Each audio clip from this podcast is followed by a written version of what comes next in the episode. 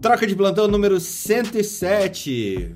Se vocês olharem, se vocês virem, vocês vão sentir falta do episódio 106, porque esse que vos fala esqueceu de gravar e tá puto da cara porque as informações de ontem se perderam e foram fenomenais. Realmente é, a gente teve uma discussão muito bacana a respeito de, de de como a mídia acaba se aproveitando de algumas situações, como que é feito o estudo de para que a mídia expresse suas convicções, a marca expresse suas convicções, seus anseios, suas crenças e como que isso também traz é, várias ferramentais para a gente como se comunicar melhor com o paciente, com a nossa população de paciente, com as pessoas que, que fazem parte de um sistema de saúde e assim por diante. Uh, então, é, como um exercício de autopunição, autopunição e autoflagelo, eu resolvi realmente trazer esse título aqui de quando as informações se perdem. E aqui no Clubhouse é muito legal porque a gente está fazendo troca de plantão, é, tentando é, documentar um momento que a gente normalmente perde as informações, que é a mesa de boteco de um bar que a gente abre para conversar das N coisas uh, aleatórias que impactam na nossa vida como médicos, como profissionais de saúde, como cidadãos e como humanos que gostam de coisas estranhas às vezes. Veja só o Felipe, é uma pessoa totalmente estranha e está aqui, infectologista renomado e tudo mais. Veja só. Como assim? Bem-vindo a todos e abro aqui o nosso passadão de notícias, o nosso, nosso desenvolvimento do que, que aconteceu de mais importante aí nas últimas 24, 48 horas, última semana do cenário político, científico, olímpico, mundial com o nosso amigo Tiago ou com o nosso amigo Rodrigo, depende qual a personalidade que está na luz no momento. Bem-vindo! Bom dia, bom dia. Ah, bom dia. Hoje vieram os dois. Vieram os dois, beleza. Hoje é um papo sério da situação, né? Uh, hoje é a minha notícia, Fernando, obrigado pela gentileza da, da oportunidade. Uh, hoje, ontem uma paciente perguntou algo bem interessante.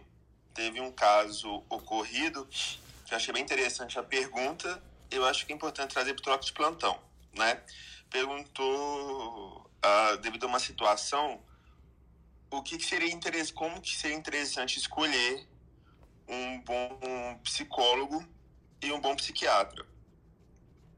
Uh, eu achei interessante a pergunta dela, por quê? Porque ela tinha ido em um colega X uh, pedindo uma. Geralmente a pessoa quando vai, né? Infelizmente, às vezes ela vai realmente quando o bicho está pegando, né?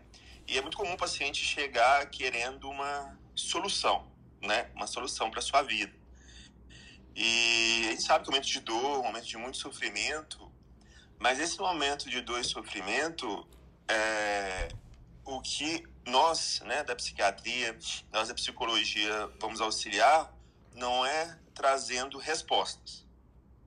E sim, é auxiliar a pessoa, acolher a pessoa neste momento né, de dor, momento de sofrimento, para poder ajudar a estabilizar, para poder trazer né, o conforto necessário para que ela possa tomar as suas decisões.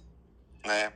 Então, em nenhum momento, nós da saúde mental juntou somente psiquiatras, podemos ah, opinar necessariamente sobre decisão do paciente. Então, se alguns chegam assim, ah, eu devo sair ou não do meu trabalho, o que o senhor acha? Não sei. Mas eu sei que podemos cuidar de você, podemos trabalhar questões de vida e você está apta para poder tomar as suas decisões. Porque às vezes o que está me preocupando, Fernando, é que muitas vezes é, pessoas chegam e dizem, fulano de tal falou para fazer isso, fulano de tal fazer aquilo. E isso é algo muito ruim, né? A, a, a pessoa tem que ser respeitada em suas decisões, mesmo se for uma decisão que a gente não gosta, né? Nós temos que apresentar várias questões, né? Então, é muito comum também chegar, por exemplo, questão de violência doméstica, né? Abusos e tudo.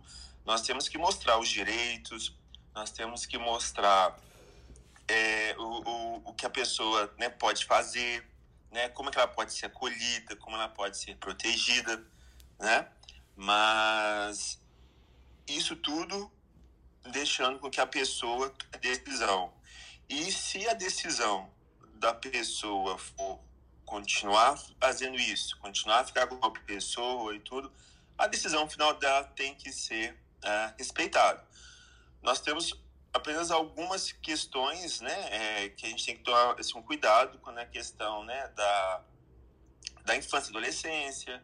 Uh, mesmo assim, tem que ser com muito, mas muito cuidado mesmo que vai fazer para não piorar a situação.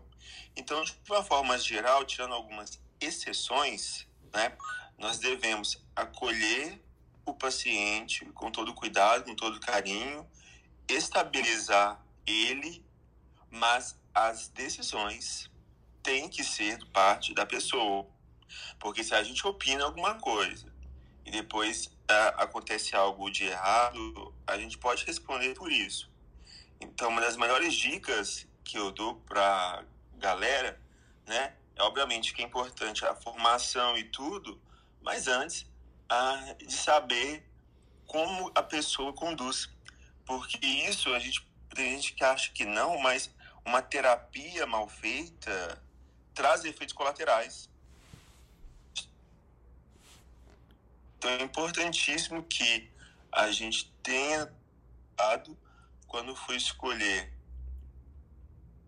às vezes um psiquiatra, um psicólogo, que o mínimo é que você tenha uma boa relação médico-paciente, mas que você seja uh, cuidado, mas que você seja uh, estimulado a tomar as suas próprias decisões quando a questão é de escolhas de vida.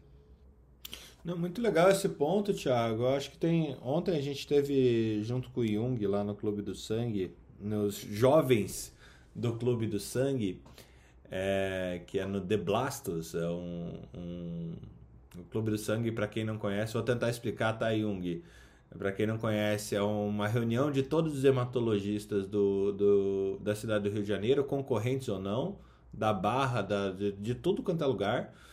É, e eles têm uma, uma, entre aspas, uma secção voltada para os médicos residentes. Acho que o Newton falou lá também. E ontem falamos eu e Úrsula a respeito de bioética lá, né? E um dos princípios que a gente tem é o princípio da autonomia, né?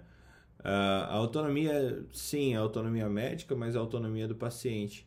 E se você for olhar o histórico da relação médico-paciente, é uma das coisas que para muitas é, pessoas ele precisa, ele está caindo e muitas pessoas estão querendo retornar a uma, a uma situação antiga da relação médico-paciente, que é o paternalismo. Né? Tem gente que quer delegar as decisões importantes de suas vidas para um profissional vestido de jaleco, um ícone que vai poder, um quase um oráculo que vai poder dizer sobre a vida da pessoa, mas o, o mais ético, o, o mais adequado ao desenvolvimento da, da medicina é realmente você é, mostrar o caminho para que a pessoa tenha uma decisão é, sustentada, autônoma e, uma decisão principalmente informada, né? É, eu acho excepcional esse teu exemplo, viu?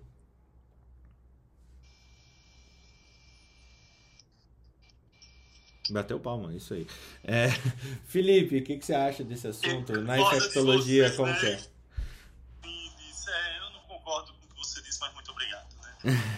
Não, foi maravilhoso. É, é para estimular o debate.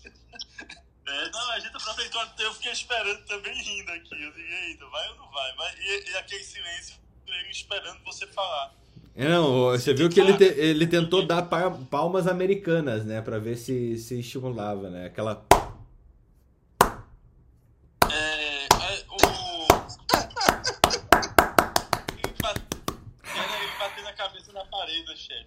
Era ele batendo cabeça na parede, discordando.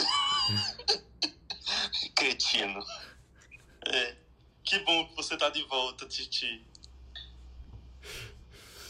Bem, Já, já pega as rédeas do negócio e, e puxa aí. você sabe, ah, mas você sabe, Fernando, que você falou de uma coisa engraçada aí do clube do- dos Blastos que, que, me, que me lembrou algumas coisas. Por exemplo, tem algumas especialidades aqui em Recife que você não pode fazer reunião com eles juntos, porque os grupos, não, além de serem concorrentes, mesmo na, na hora da ciência, eles não se sentam na mesma mesa. E vê, vê que coisa mais tosca, né?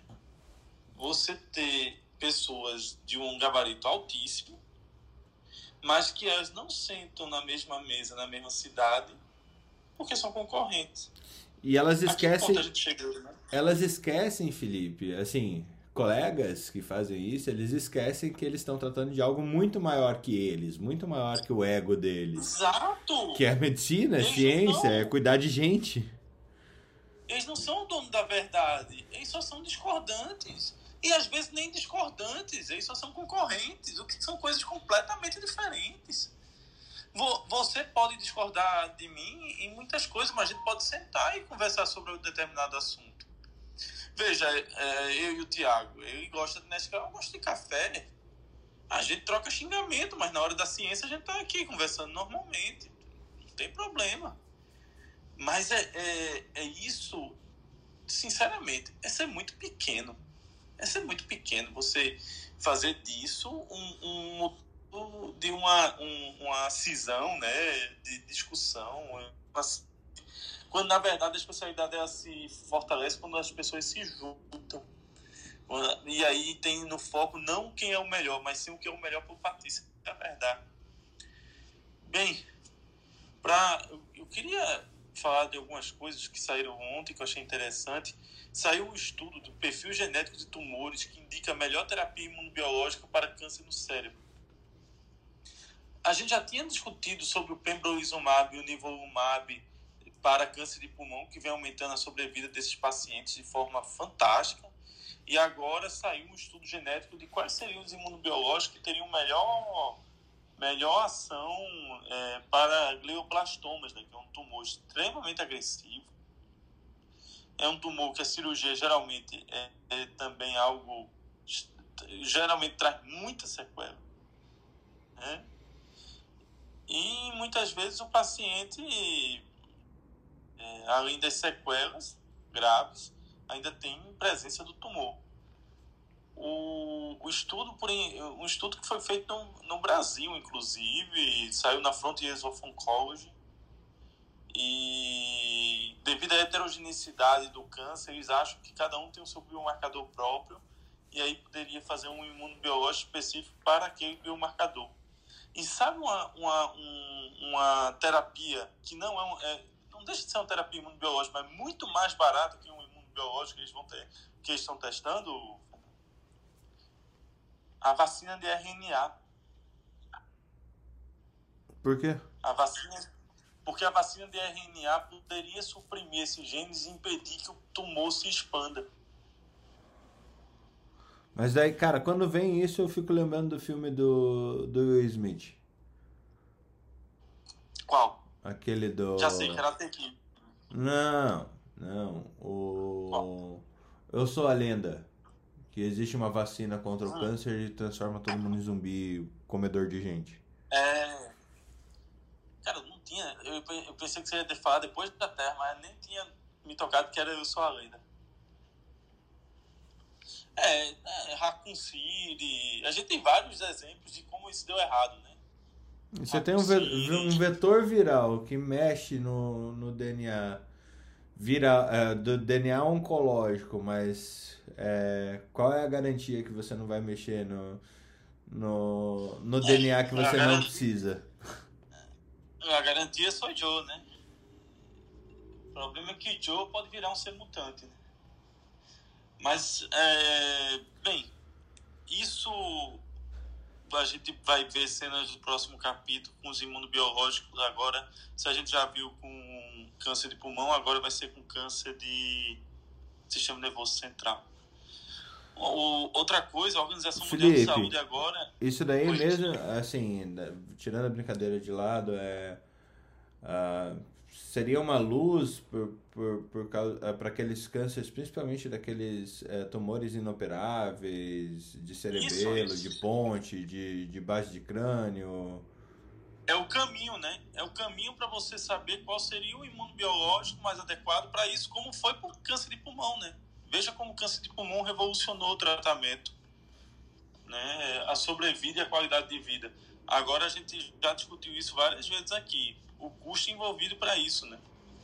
Tá, e. Não tem mágica. Número dois, que que, eu não entendi o que, que está sendo feito para é, o problema comum em qualquer coisa no, é, neurológica, né? Qualquer doença neurológica, seja oncológica ou infecciosa é, como se resolve o problema da barreira hematoencefálica aí para imunobiológico?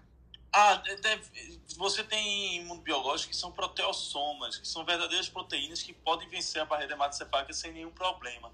Existe também é, mecanismos liofilizados para poder penetrar a droga, como por exemplo as anfotericinas lipossomais. Elas têm processo liofilizado para poder passar pela barreira hematoencefálica, que é muito é, lipofílica, né? Então, existem algumas formas de poder aumentar a penetração do sistema nervoso central usando lipopolissacarídeos como vetores para a droga. Muito obrigado. Tá. Por fim, a OMS é, começou a atacar cigarro eletrônico de forma violenta. Né? Vem se tornando um problema o, o cigarro eletrônico. A OMS e o Thiago, desculpa, Felipe. A OMS e o Thiago. O Thiago tá sendo atacado pelas pessoas que usam cigarro o, eletrônico. Mas o Thiago, o Thiago também tem que. Você tem que ter. Você tem que ver que o Thiago tem problemas com relação a drogas e a coisas que não são drogas. Por exemplo, ele ataca o café com a mesma força que ele ataca o cigarro eletrônico. Então, assim, por isso que ele se torna uma pessoa odiada.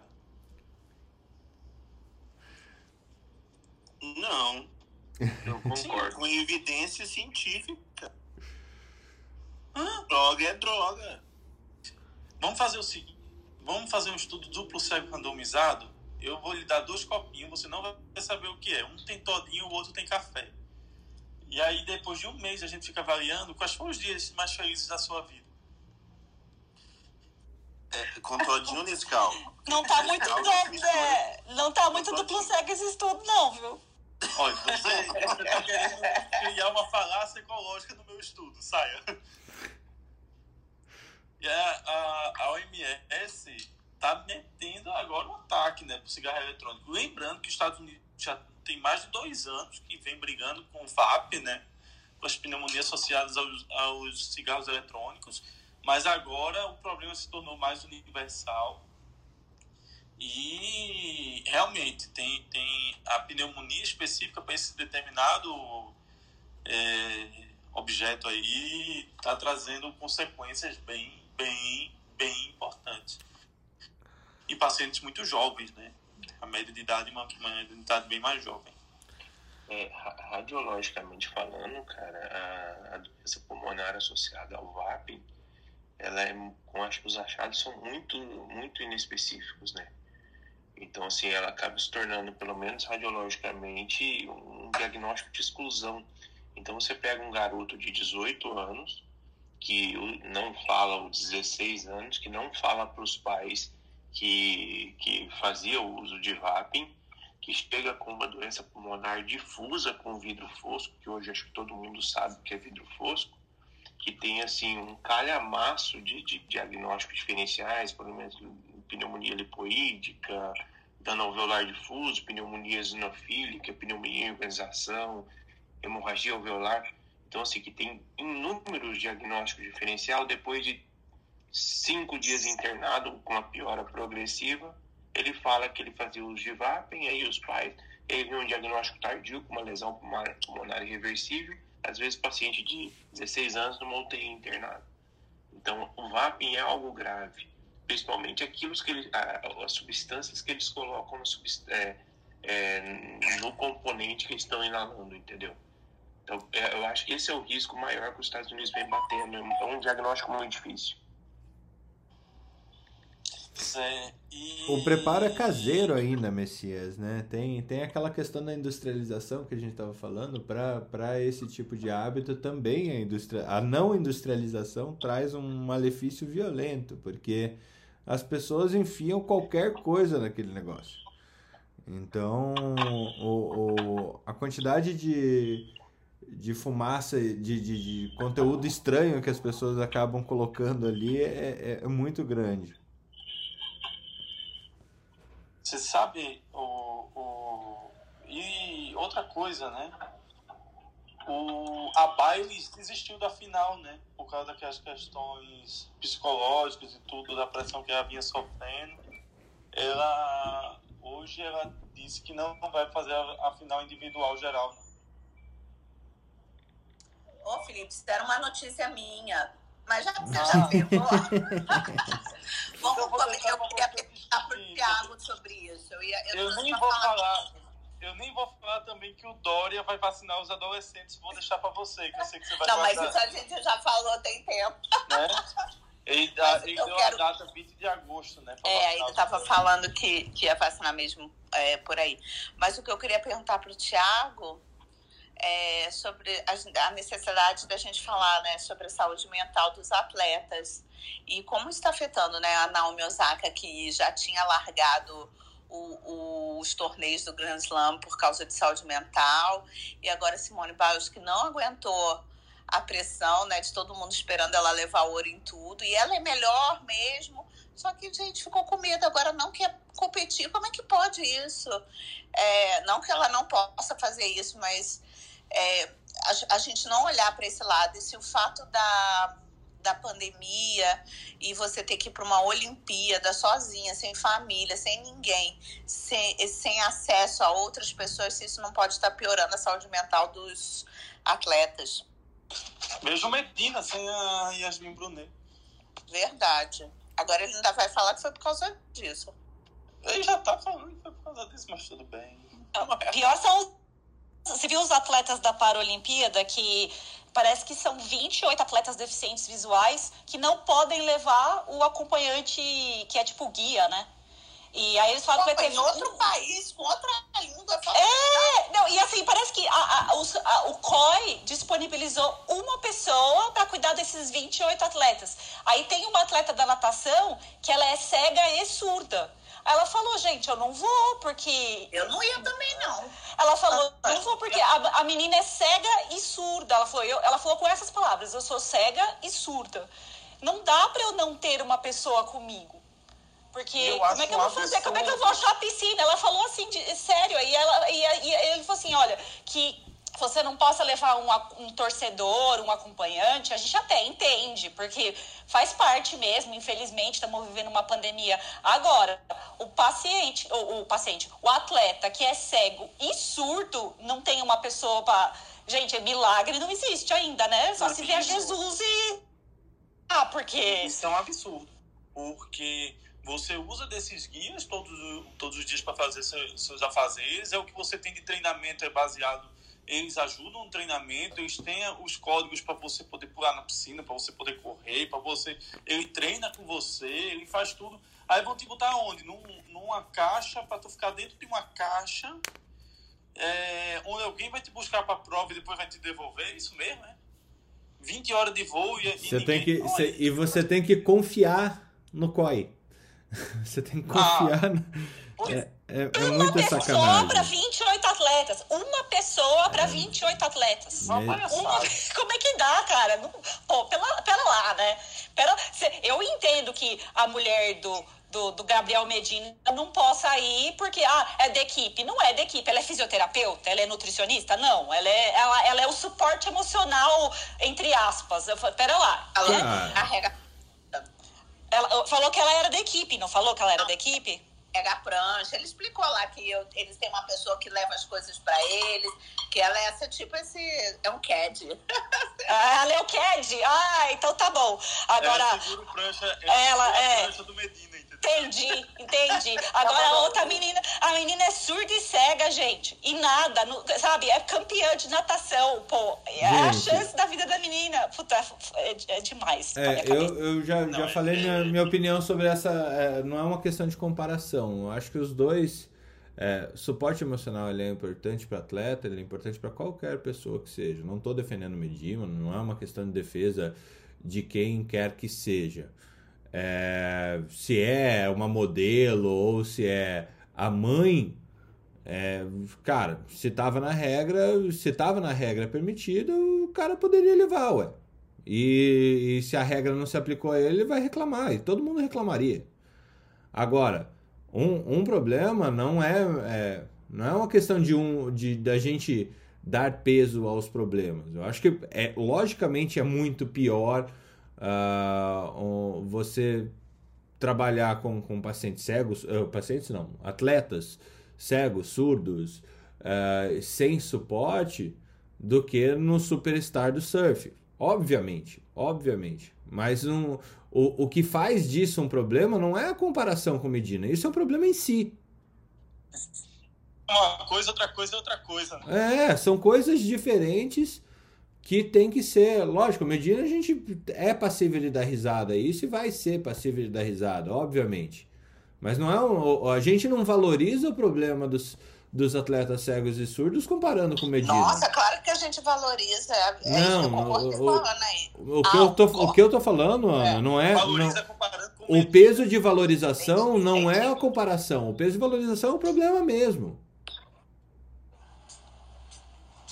É, é minha O opinião, Medina, obviamente. o Medina, nós já falamos muito do Medina, porque o Medina não sei se merece toda essa atenção. Eu acho que quem merece mais atenção é casos como o desses dos atletas cegos, esses a gente deveria continuar falando.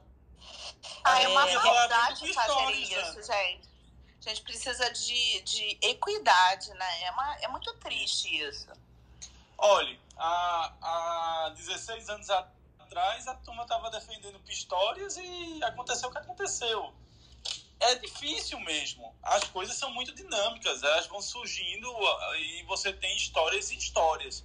E aí a gente tenta falar de uma forma muito ampla, olhando para fora, mas na verdade a gente não está individualizando. A gente está falando do problema coletivo, dessa questão das pessoas que têm algum grau de limitação e que estão ficando pra- praticamente surdas e cegas dentro da Olimpíada, né? induzida por uma ação do COI em que ele estabelece que você ter, não vai ter pessoas que possam que, que estão no seu dia a dia lhe.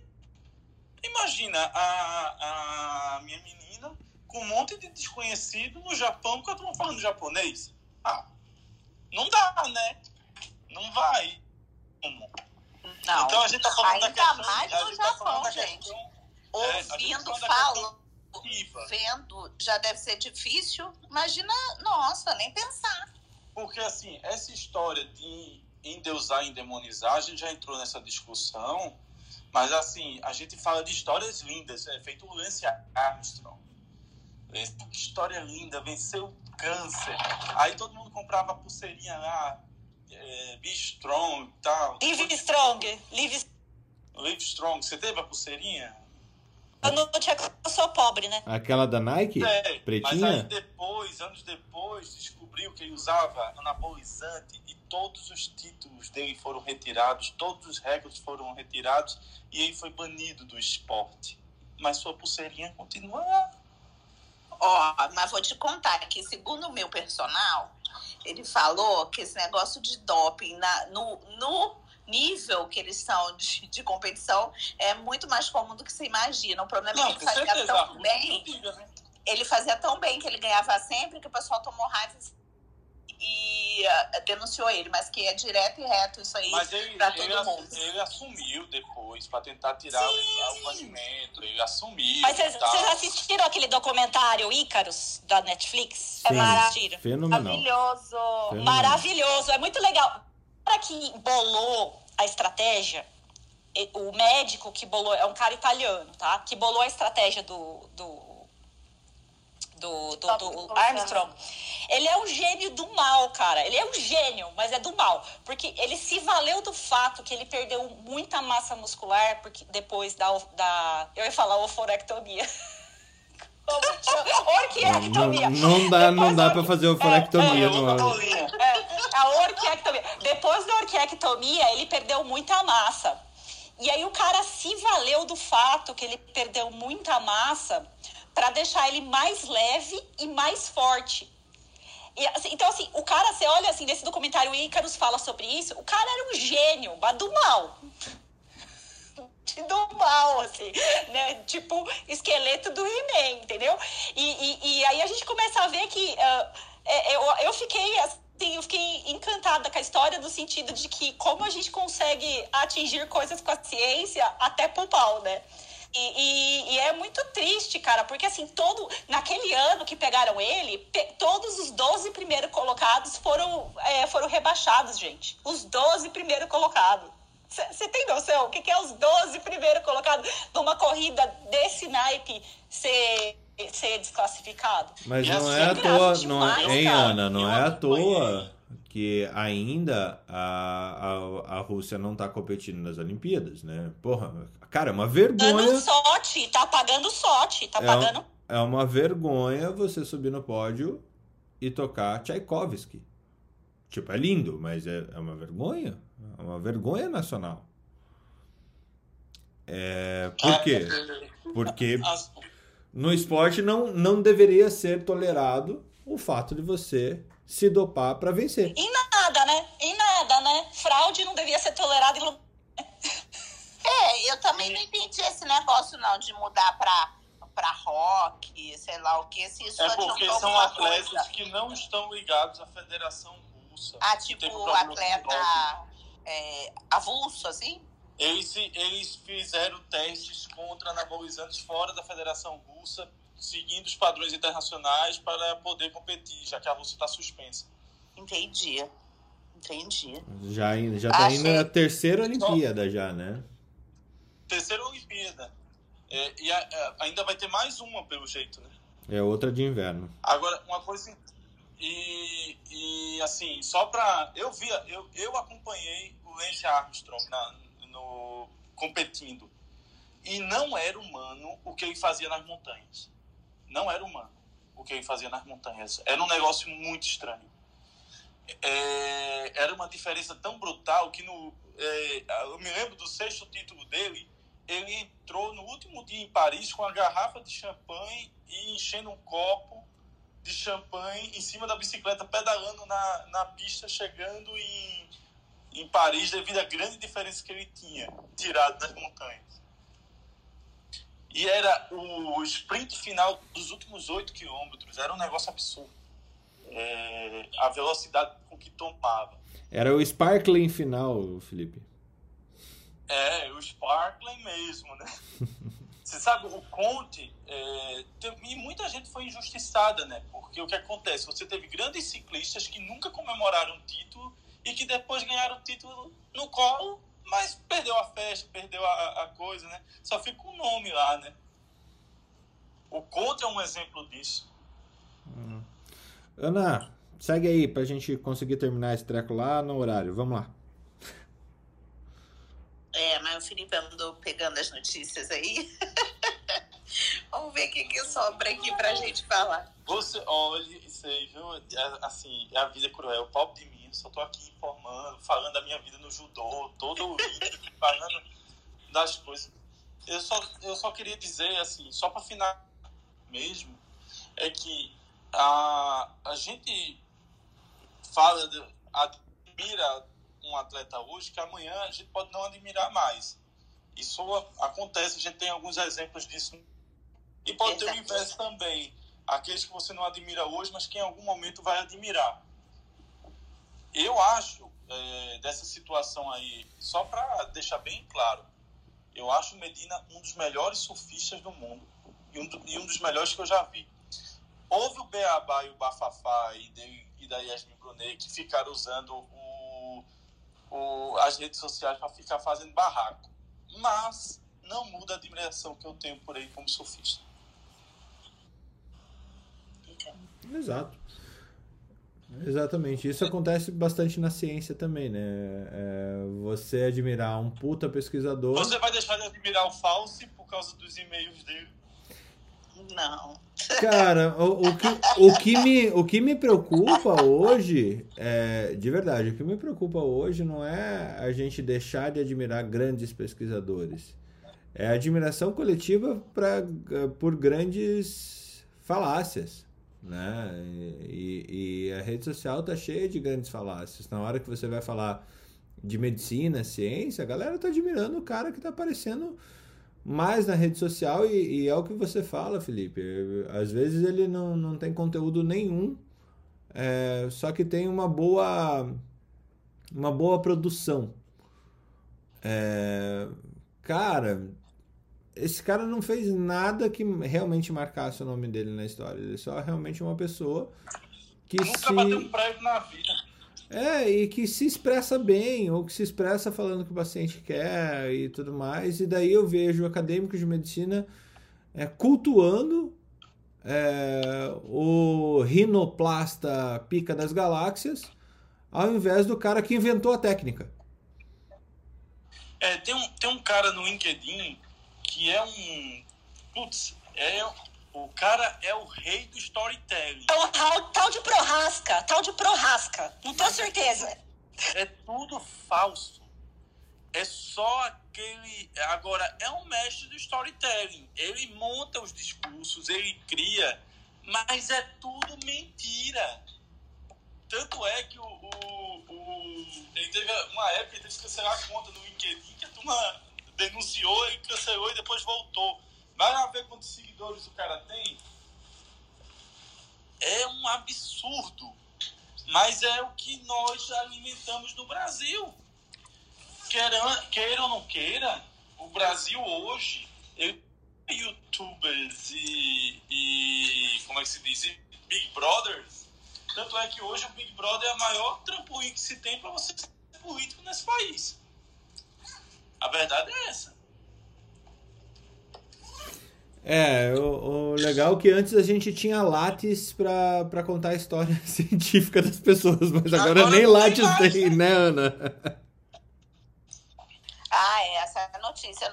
Esse, é mas a gente pode falar desse também. Esse tem que ser dito. Não, tá Esse... tá bom.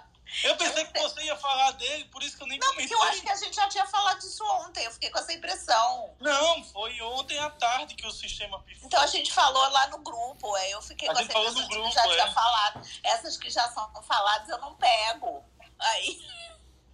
Mas eu, eu li, vi que é, realmente que tinha pego fogo lá, né? Não sei, no sistema. E o que eu li que é importante foi uma entrevista é, para a BBC. Essa eu vou abrir aqui. Não, eu não tinha separado ela, mas eu vou pegar ela agora para falar para vocês do apagão do CNPq e do da entrevista para a BBC, falando sobre a penúria da ciência brasileira no momento, gente. É uma coisa muito triste a, a situação do, do êxodo dos. É, o êxodo dos Fuga de cérebros brasileiros, porque eles estavam tentando ainda. É, eu tô falando digitando aqui para abrir. Ó, fuga de cérebros. Não, não é esse. É... Quero achar o de agora, o de ontem. Um Davidovich falando que os, é... os brasileiros estavam aguentando até até dois meses atrás é, aguentando e esperando que ia melhorar, que os insumos iam voltar e queria ter uma solução. Mas como eles começaram a ver que não tinha, tem laboratório que já metade dos é, pesquisadores foram embora do país. E que com isso a gente não vai ter, vai ter um gap na pesquisa de 10 a 15 anos e que difícil vai conseguir resolver, porque agora as novas gerações não conseguem mais admirar os pesquisadores, professores, porque eles veem os professores tendo dificuldade financeira, né, é, não recebendo salário. E eh, não se interessam pela carreira. E o que vai acontecer, diferentemente de países de primeiro mundo, onde a pesquisa é incentivada, aqui a pesquisa vai ter uma tendência a, a, a entrar num ciclo vicioso horroroso, porque esses pesquisadores estão indo embora para outros países, não vai ter ninguém aqui para formar novos pesquisadores e também os jovens não vão ter interesse em ingressar na carreira. E que a gente teve um pico de investimento em pesquisa em 2013 e desde então é, vem havendo uma diminuição é, diminuição paulatina, né? não vou falar de diminuição crescente, uma diminuição paulatina nesse, dessa, desse investimento desde essa época e chegou no, do, no fundo do poço agora nesse ano com o desinvestimento em pesquisa e a fuga, a maior fuga de cérebros do Brasil. Então, é uma história bem triste. Já, a gente já tem fuga de cérebros há muito tempo, mas agora piorou. Tem vários laboratórios na UFRJ fechando por falta de insumos. Então, isso foi bem triste. Não sei se chegaram a ver isso aqui. É um problema, um problema sério, né? O CNPq ele vem nessa linha de desinvestimento há muito tempo. A partir do momento que acaba o dinheiro do, do crescimento do Brasil, o crescimento é, fictício que o Brasil teve no, no governo, é, nos dois governos Dilma, né?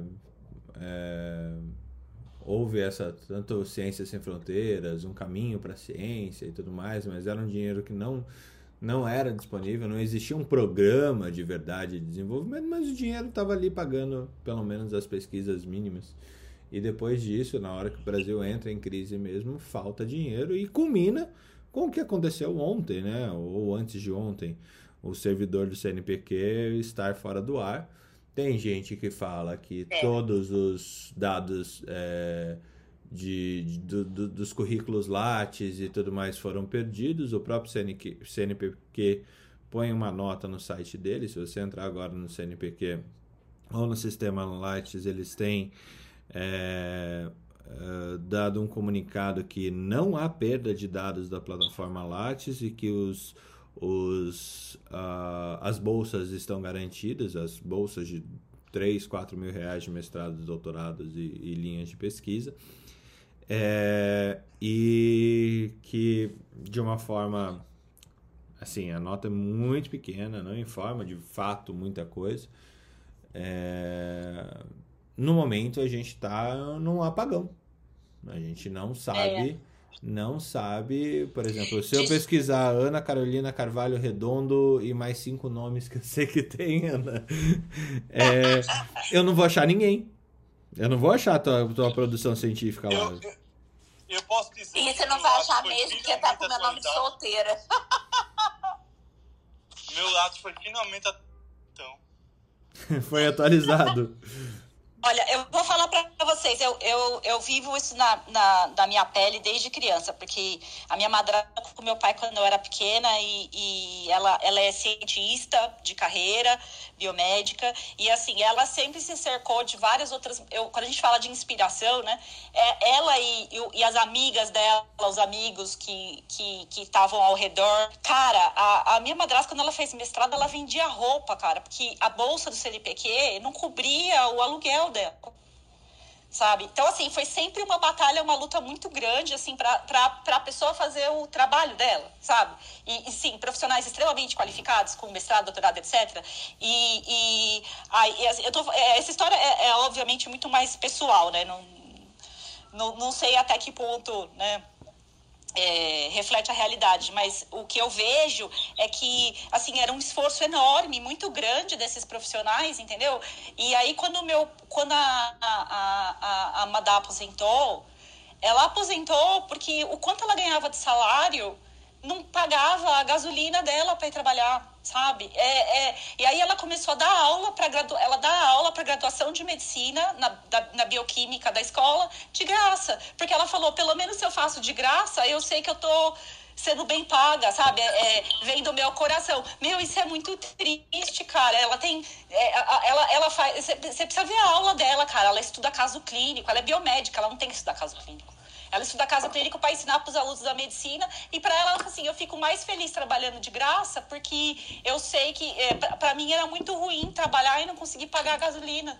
Sabe, é, é, meu, isso aí, cara, é o, é o fim da picada. É, é, é a história do pesquisador brasileiro, né? É, você tem que trabalhar na força, você tem que trabalhar na força da raiva, sabe? E ela é, Sim, eu vejo ela e as colegas dela e as carreiras que essas, essas, essas, essas cientistas e esses cientistas tiveram, carreiras brilhantes, publicações. A minha madrasta publicava uma média de sete trabalhos internacionais por ano. E ela não era nem o chefe do laboratório. Ela era uma da, O chefe sempre é médico, né? E, sabe, isso é, é, cara, isso aí é, é, é, é, isso aí é a ciência brasileira. Isso, eu vejo as carreiras, as amigas dela estão trabalhando aí, porque agora são cientistas sênior, né? Estão tudo com, na casa dos 60 anos, né? Elas desenvolveram a vacina do Butantan, o primeiro sequenciamento aí do vírus do, do Covid foi, no, foi em São Paulo. Então, assim, é um povo, sabe, extremamente brilhante, que faz ciência de primeiro mundo com equipamento de terceiro sabe? A Anitta Takahashi, que foi minha orientadora de iniciação científica, meu, pegava na minha mão, cara, que é o que, que, é o, que o cientista tem que fazer, o orientador de iniciação científica, é pegar o aluno pela mão e ensinar. Você é o professor de jardim de infância para o aluno de, graduação. Depois, na pós, que você começa a se virar. Então, assim, eu vejo, são pessoas brilhantes. E, e aí, o que acontece? É óbvio que um americano quer um, um, um cara desse. Olha a Suzana Herculano Ozel. É óbvio que você quer uma mulher dessa para tocar seu laboratório. Meu, o currículo dela é sensacional, com uma verba paria que ela tinha. E ela, meu, ela fazia. Se faz isso, se faz isso sem verba, né, Ana? Imagine com verba. É, imagina com verba, ela tá lá na Vanderbilt agora, cara. Ela tá lá na Vanderbilt University, meu, arregaçando, chefe de laboratório. Como é que o. Lógico que o cara quer um cientista desse. É óbvio que essa pessoa vai mudar de país, entendeu? E aí a gente não pode nem ficar triste, a gente tem que ficar feliz, porque o cara agora vai trabalhar nas condições que ele merece. Mas é, é, esse cara vai com o coração partido todo mundo que vai embora é, desse, desse sentido, você vai feliz, você vai né, fazer pesquisa e tal, mas seu coração fica um pouco partido. Ah, mas porque, é, eu meu, acho que é aquele sentimento de, putz, eu tentei. Eu tentei, tentei, eu tentei de novo, tentei, tentei não, de lógico, novo, não, tentei lógico, de novo. Concordo, concordo, Fê. Concordo, mas assim, é, é uma. É, a gente sabe o potencial, entendeu? E a gente vê esse desmantelamento, porque eu acho que a palavra é essa mesmo, é desmantelamento né, da, da ciência brasileira, né, e acontecer, tá acontecendo na nossa cara e o que, que a gente pode fazer, entendeu? É, eu fico pensando, né, como que eu posso ajudar? Porque é, é, tudo bem, a gente quer ficar, a gente quer se esforçar, mas eu também tenho que pensar nesse cara, ele tem que avançar a carreira dele. Ele merece avançar a carreira dele, ele merece fazer outras coisas. Então também não tem como eu falar para esse condenar esse cara. Olha, é, é, eu fico magoada, assim, uma coisa que realmente me magoa, assim, porque eu, é uma, é, era, essas pessoas são os meus exemplos de infância. São as pessoas que olhavam e falavam, meu, eu quero ser cientista igual ele. Ele vai no laboratório, faz experimentos. eu achava isso. Eu achava, meu, é isso que eu quero. Eu quero ser cientista. E, meu, ver como essas pessoas são tratadas. Sabe? É, é o ah, fim, cara. mesmo. Eu também sempre quis ser pesquisadora. Na verdade, eu fui fazer medicina porque eu queria ser pesquisadora grandes momentos de epifania na minha vida aconteceram dentro de um laboratório. Acho delicioso você estar lá de noite, sozinho, sem ninguém, silêncio. É um silêncio que eu nunca ouvi na vida e pensando, raciocinando, fazendo experimento. É maravilhoso. Só que eu queria ganhar dinheiro. Aí eu falei assim, cara, vou ter que sair disso. Mas que dá vontade de fazer isso, dá, porque é gostoso pra caramba. Mas é, essa, é, esse, é isso que você fica, esse dilema na vida. Esse, esse, gosto, esse gosto, Ana, esse gosto tinha que ser recompensado. Isso aí a gente tinha que Uau. passar pra molecada. Isso aqui não é. Não, imagina que, sabe, era pra mim, quando eu tinha 12 anos, era muito legal olhar isso. Quando eu tinha 12 anos, eu fiz feira de ciências. E aí eu fui no ICB, passei um dia no ICB da USP, no Instituto de Ciências Biomédicas da USP. Cara, eu fiquei. Foi pra mim, foi maravilhoso e foi super legal, foi, foi gostoso, eu aprendi. Aprender não é uma bosta, aprender é muito legal. Então, assim, a gente tinha que estar tá incutindo isso das crianças. E eu tinha que olhar os cientistas na televisão e falar, meu, que legal. Então, só, é, eles é, são super-heróis, entendeu? Mas ah, é isso, isso que o Davidovich está... Que a gente está perdendo isso, que a gente precisa ter esse, esse amor pela ciência e que as pessoas encarem os cientistas como ídolos e que, ah, eu queria ser igual a ele, para que a gente tenha novos cientistas. Mas ah, como eles veem as pessoas passando por dificuldades financeiras, tendo que sair do país, a, a ciência não incentivada, a gente entra nesse ciclo de ninguém buscar ciência. É triste. Ah, e aqui, ó, eu abri aqui o apagão do CNPq para falar que a gente está falando do, do currículo Lattes, mas tem várias coisas, assim, o sistema todo está indisponível.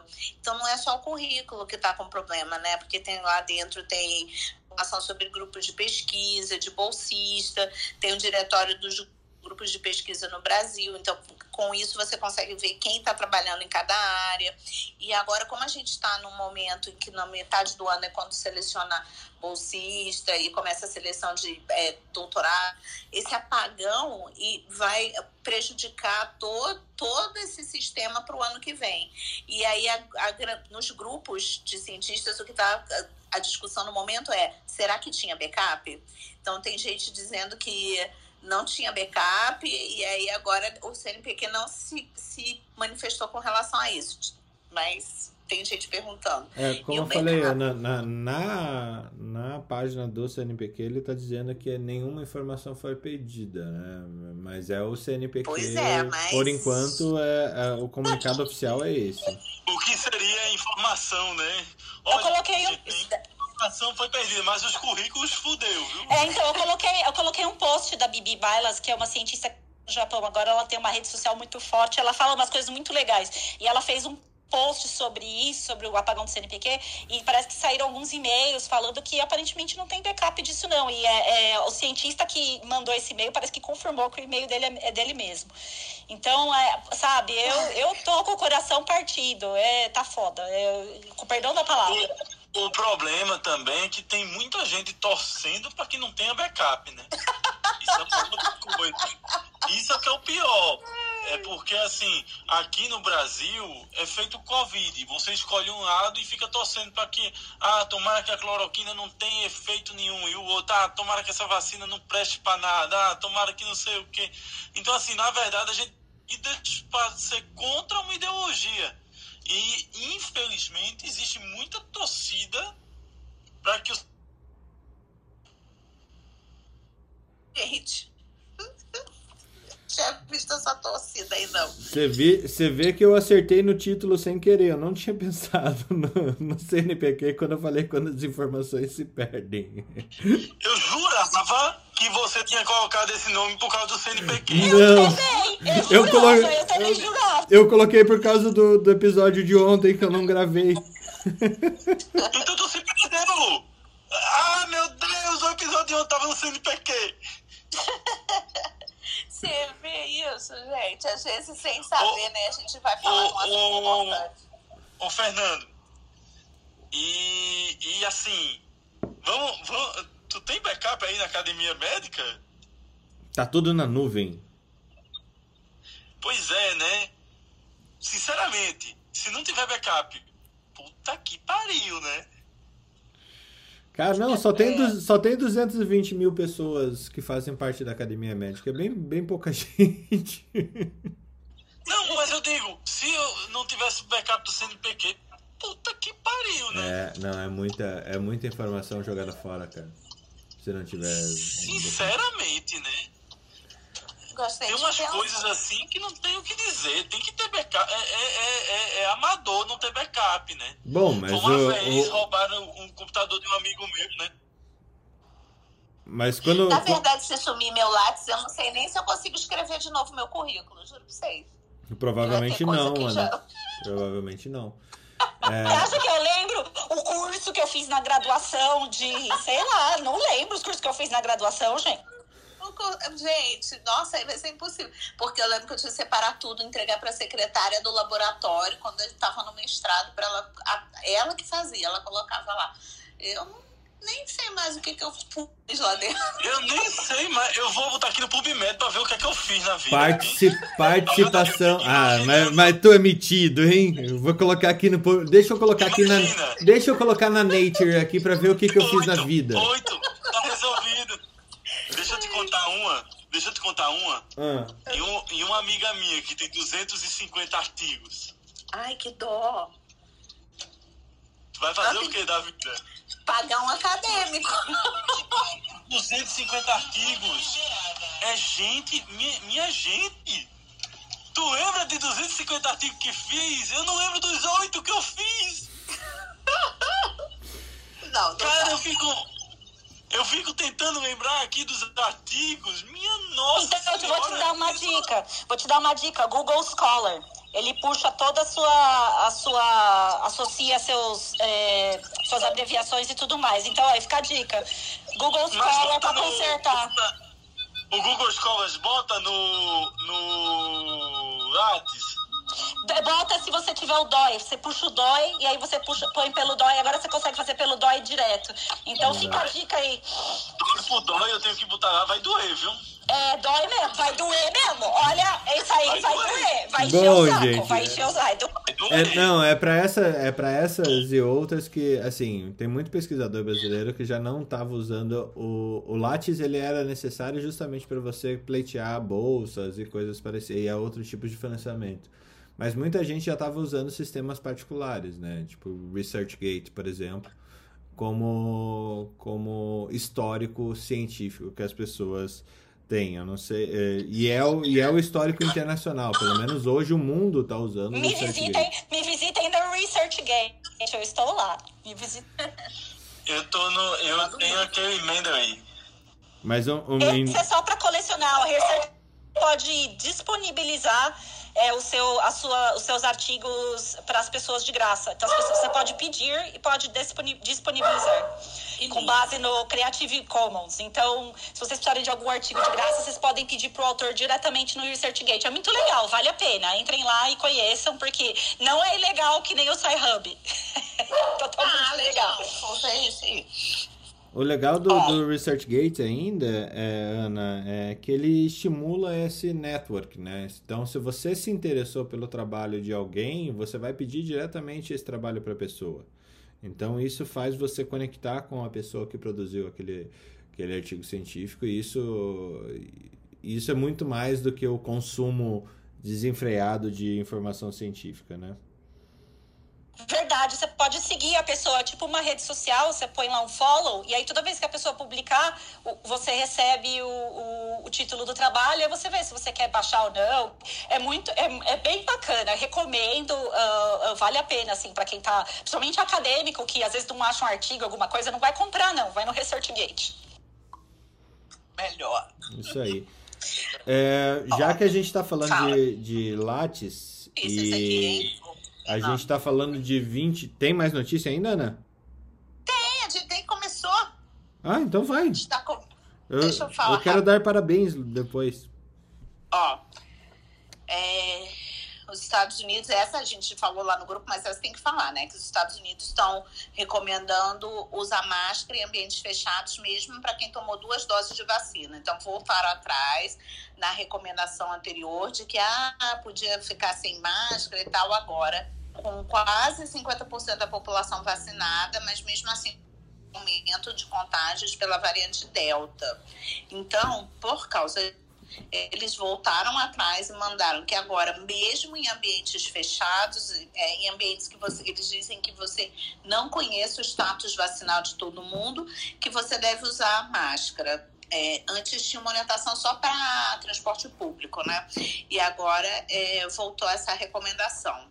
Sei como é que vai fazer lá. O povo não quer nem tomar vacina, quanto mais usar máscara. Ainda mais quando fica nisso, tira a máscara, põe a máscara e não é uma regra obrigatória, é uma orientação. Então, eu não sei para onde que isso vai levar, se vai funcionar, mas a orientação é voltar a usar máscara, porque está tendo alta nas internações nos Estados Unidos novamente. Só que lembrando que a grande maioria dos que precisam de hospitalização, 97% dos que precisam de hospitalização são não vacinados e 99% dos óbitos são de não vacinados. Então, se mais pessoas se vacinassem, a situação ficaria melhor, né? Diz que o Alabama, você viu, Ana, que o Alabama tá o caos, né? Sim. Porque tem 39% dos adultos com uma dose. Nossa. É, Quando tá tinha, o su... Olha, o- você pode, Oi? você pode passar- repetir de novo essa parte que você falou aí? no, da mortalidade. É, ó, isso, isso. Ó, 97% das hospitalizações são em não vacinados. E 99% dos óbitos são em não vacinados. Então, é, é, é, só uma vacina que é idiota, né? Você vai ficar olhando aquilo ali e ver, gente, a chance, assim.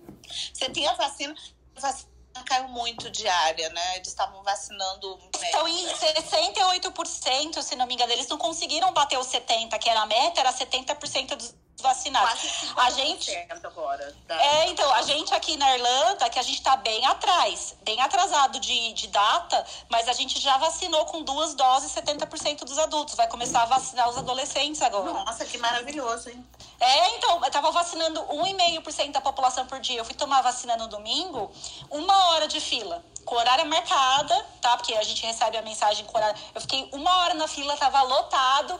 E assim, foi, meu, é, eles estão num ritmo aceleradíssimo por causa da variante Delta, porque abriu os restaurantes on, ontem. Os restaurantes abriram é, indoor você pode comer do lado de dentro. Então, se não tiver todo mundo vacinado, as UTIs vão ficar lotadas. Então, é, Verdade. É, é, é, assustador mesmo. Diz que no Alabama tá o caos, as UTIs estão todas Se você olhar porque... o mapa, o sul, é, sudeste dos Estados Unidos, a Flórida para cima ali, é a parte que mais tem, tem Covid é o sudeste americano. Então, Ai, gente. É, é. Tem que tá, tá feio. E aí dali vai, vai espalhando, né? De acordo com a área, quanto mais republicano, em geral, mais, mais vermelho é. E 83% dos infectados lá agora são infectados pela variante Delta. Os Estados Unidos estavam vacinando 3 milhões por dia e agora já caiu para 400 mil. Eles não encontram mais pessoas para vacinar. Então,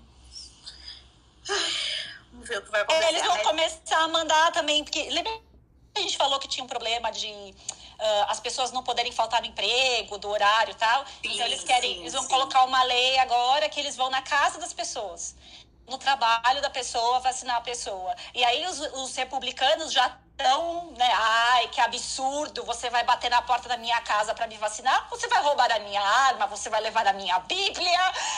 É, você não, é, os caras já começam, né? É, é já leva papo para esse lado, entendeu? Em vez de ajudar a pessoa que quer ser vacinada e não tá podendo ir, não. Ai, vocês vão, não vão deixar eu exercer minha religião. Já começa, sabe, a, a levar para outro lado. Aí já viu, né? Aí o cara não vacina mesmo, né? Nossa, é, é tem, tem umas, umas crenças assim que eles colocam na internet, né? Não sei. É, é isso aí mesmo, é coisa de. É, é isso aí. E aí os caras fazem Fake congresso, news. eles é. fazem congresso dos republicanos. Lá teve esses dias aí. Os caras fazem congresso, se juntam no lugar fechado, com um monte de gente, já começa errado, né? E aí fica falando essas abobrinhas. E aí, sabe? Ai. Ó, e a média de casos confirmados passou de 11.800 por dia no começo do mês para 34.700. Então teve uma alta de 194% em 12 dias, tá? Então para ficar de olho. E falando de Covid, Tóquio bateu o recorde diário de casos de Covid, né? Então, capital do Japão está em estado de emergência. E aí tem, as autoridades solicitaram atenção para um possível aumento nas internações. Então, é, nessa.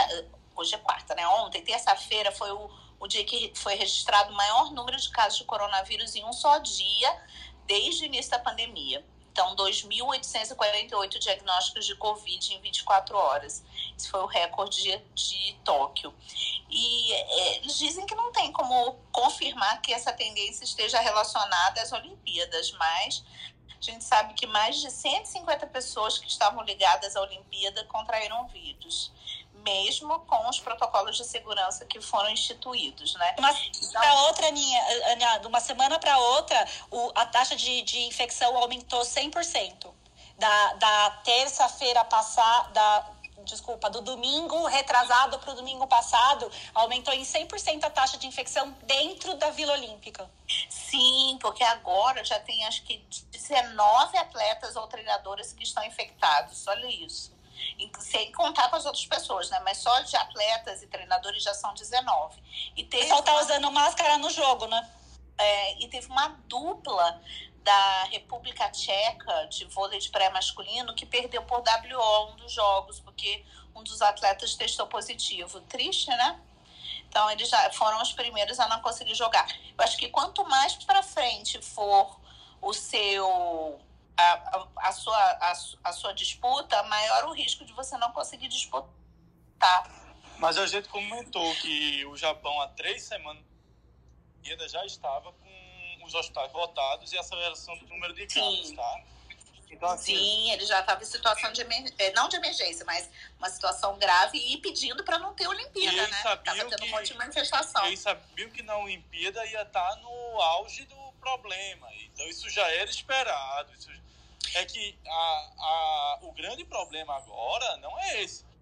O grande problema é que com a entrada de tantos, de tantos jogadores, possa ser que entre várias variantes. Variantes, com certeza. E você tem um pós um pós-Olimpíadas catastrófico.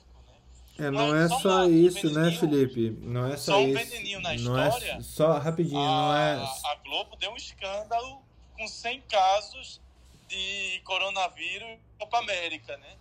Mas na, nas Olimpíadas nada, né? Mas eles falam, acho que falou isso até no falou no Jornal Nacional ontem sobre isso. E eu acho que. Não, mas tem, tem uma associação tinha... clara nisso, né? A Copa América, a Globo não tinha direito de transmissão, né? E, e a culpa era do Bolsonaro. E a culpa era do Bolsonaro. As Olimpíadas, eles têm o direito de, de transmissão e tem bastante slot de, de publicitário vendido. Isso, assim, quem domina, quem domina a narrativa domina o que fala também, né? É, mas tem um ponto a, a, acrescentar nisso que o Felipe falou. É, por que, que aumentou antes? Cara, todo o preparativo das Olimpíadas realmente levou já a gente do mundo inteiro para o Japão, antes de começar as Olimpíadas. É, então, esse pico que está acontecendo, basicamente é o pico de 20, 15, 20 dias depois da explosão de pessoas que estiveram lá. É, é como se fosse o São João nordestino, as Olimpíadas, né? é, onde gente do mundo inteiro acabou indo e com certeza tem muita variante circulando. É um país que não está completamente vacinado e que vai ter que, assim, vai ser feio o resultado epidemiológico causado pelas Olimpíadas esse ano. É, sem sombra de dúvida. A gente só vai, vai relatar a, a, a piora da notícia dia a dia, vocês vão ver só.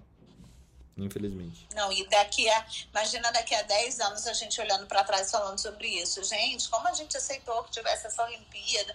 Quantos japoneses morreram? Mas tudo bem. Tem que ir para frente. A gente falou antes, a gente falou muito sobre isso e a gente mostrou os protestos que estavam acontecendo no Japão. Inclusive, tinham pedido para guardar leito para os, para os atletas e os japoneses falaram que não tinha como, que não iam guardar lei, reservar leito para atleta não, porque eles chegaram a ponto de teve momentos lá que eles ficaram quase sem leito, então não tinha como reservar leito para atleta. E agora vamos aguardar para ver o terceiro.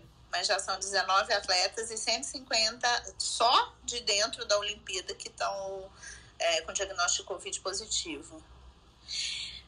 E o governo dos Estados Unidos é, emitiu uma exigência de vacinação contra a Covid pela primeira vez. Então, agora tá, vai virar moda isso no mundo inteiro mesmo, de obrigatoriedade, né? Então, os profissionais de saúde do departamento que cuida dos veteranos de guerra vão ter até meados de setembro para se vacinar. Então, foi a primeira vez que o governo passou esse exigir que profissionais de saúde tomem a vacina, porque lá tem muito negócio da liberdade individual, né? Mas agora o governo já está exigindo, foi a primeira vez e que teve essa atitude, mas pode ser um indício de que as coisas vão daqui para frente ser diferentes, né? Então, e o prefeito de Nova York, o governador da Califórnia, é, anunciaram que todos os funcionários públicos vão ter que escolher ou se vacinam ou fazem testes semanais de Covid. Acho que teste semanal de Covid não adianta, gente. Aí dá um negativo, o cara tá, ficou lá uma semana e quando faz de novo já deu positivo e ele já nem sabe que dia que ele pegou. O negócio é vacinar mesmo, mas por enquanto eles querem dar essa pequena liberdade para as pessoas de poderem escolher se eles querem se vacinar ou se eles querem fazer um teste semanal de Covid. E a universidade aí do Tiago, o FMG, vai iniciar um estudo com anticorpos para tratar Covid e está buscando voluntários. É um estudo do NIH, é um estudo internacional e eles vão usar anticorpos monoclonais que vão combater. Hum, aqui não fala com a região, se é spike, mas provável, né? Então, eles vão. Estão em fase de recrutamento e eles estão buscando voluntários. Pelo que eu entendi, são os, é, que eles estão buscando são para a coleta do anticorpo aqui, porque... É, para coleta do plasma, para poder ficar é, do anticorpo, é. é. Porque aqui é não está especi é, especificando, mas pelo que eu entendi parece que é isso. E ao todo vão ser 700 participantes e 450 já foram é, escolhidos.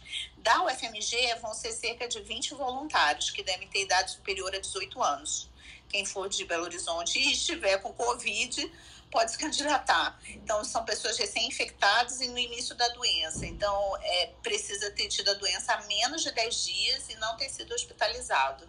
Então, é, essa é, vai ter universidades também do, do, Rio, de Porto Alegre, dos Estados Unidos, da África do Sul, da Argentina e do Peru. E é, é coordenado pelo NIH. Então, achei isso aqui bem interessantes, tá? A gente fez, a gente na universidade ano passado, estudo de plasma convalescente, né? Mas, mas vocês fizeram sozinhos aí, né? Ou... Foi, foi. Ah, entendi, legal. Só Pernambuco, só Pernambuco. Legal, muito legal. E uh, é a outra notícia, a gente já falou que era da Bahia, e agora a gente terminado essas notícias do dia. Obrigado, Ana. É... Eu, eu, tinha, eu tinha uma, uma, uma notícia no dia, mas. A gente já chega lá, eu acho que a gente vai, vai, vai um pouquinho para frente ainda. Mas eu queria parabenizar o nosso amigo Alex, que ontem fez 20 anos de formado. Ninguém deu bola na troca de plantão, ele ficou triste. Eu dei bola! Eu falei de Ele falou que ninguém deu bola, ficou todo chateado que ninguém deu bola. Foi aniversário dele ontem. Não, 20 anos de formado. Mas ah, eu não dei parabéns eu, pra você, Alexander. Eu não deu, sabia. Ana deu, Ana Olha, parabéns. Não, mas era, era um parabéns no clube ninguém ouviu, foi isso, Ana. Mas ah. assim, eu, eu, não, eu, eu, não é uma chantagem emocional, não foi, não fiquei, não fiquei triste, não. É. Tava uma loucura. Não, é, Mas, ó... É, eu tô naquela fase, eu tô naquela fase que eu entro no grupo e digo, é, se alguém está doente, melhoras. E se alguém está. Se é aniversário de alguém, parabéns. Né? Mais um candidato a paciente do Thiago aí. Mais um. logo, logo. Mas eu dou parabéns pra crise todo mundo que tá... Não. Mas o deixa... Alex é merecido. 20 anos é pra comemorar. Deixa eu contar o que, que ele, que que ele ganhou. no meu aniversário. Alex, Não, você a métrica do Thiago foi verificar quantas taças de vinho eu tomei, tá, gente? Só pra você saber. Thiago tem problemas. Nossa, eu quero comer o seu salmão, hein, Alexandre? A gente já tem que encontrar é, fazer aquele salmão gostoso. Eu fiz de novo ontem. Eu fiz, eu não, ainda, ainda é o mesmo, né? Que eu congelo, né? Gente, Nossa, ó, em fevereiro, em fevereiro do ano que vem, fevereiro ou janeiro? Talvez março. Março do, do ano que vem, a gente faz um encontro em Salvador é, o que, que, vocês acham de um encontro trimestral para a gente ir pulando nas cidades que a gente tem representantes do Troca de Plantão? que a cada trimestre. A cada trimestre a gente. É, mas é, para você é seis horas de distância, é mais fácil chegar aí do que. oito horas de distância, é mais fácil chegar aí do que chegar em Salvador, em Recife. Recife é mais perto. É, Recife, Recife é Lisboa. Recife Lisboa é seis horas. Recife então, Dá vontade. Quase igual, quase igual Dourados Recife. É mais, mais ou menos essa ideia. E, e, Alex, você viu que você ganhou a exclusão do teu currículo Lattes de aniversário de 20 anos?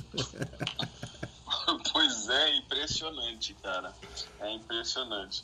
É, mas eu, eu, gostei muito da discussão hoje aqui, viu? É, todo o embate. Eu, eu sempre ficava assim, eu, às vezes eu ia falar, né? Eu tenho aquele problema de até chegar no botão para liberar o microfone, E a, a Ana Panigassi e o Felipe já falaram 10 frases. E aí eu fico pensando, se esses dois estivessem naqueles programas de televisão que tem que apertar o botão para responder perguntas, cara, a Ana ganhava um milhão. Ela tá perdendo oportunidade. Porque é incrível. Primeiro porque ela sabe tudo, né? Isso porque a velocidade dela é incrível, né? Cara, eu sou campeão internacional de. Como é que chama aquele Trivial Pursuit?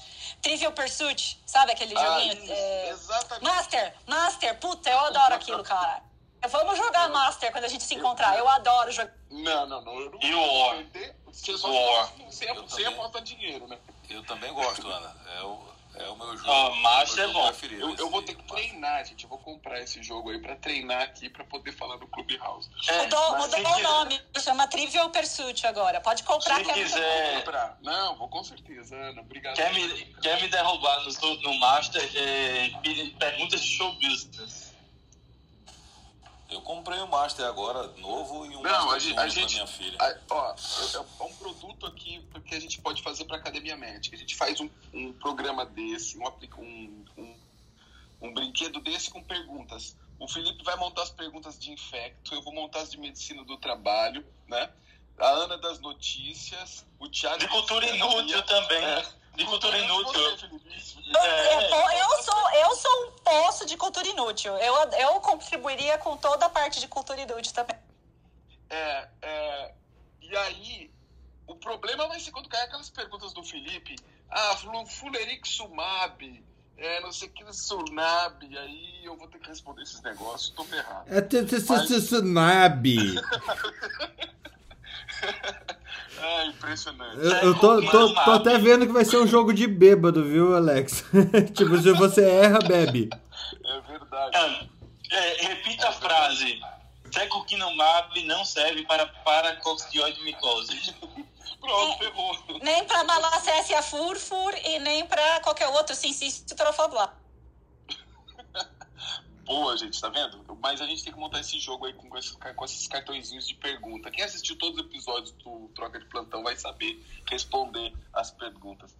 É, eu acho que eu vou trazer aqui uma notícia. É, eu acho que tinha um outro que ia falar para vocês, que um artigo lá do The Economist mostrando que a AstraZeneca era a vacina mais aceita, mas eu acho que a gente já, já, já deve ter apresentado aí nos outros dias. Vou trazer um do, da revista do, do jornal de saúde ocupacional, um artigo interessante, é, que é. Deixa eu ver o título dele aqui, desculpa, gente.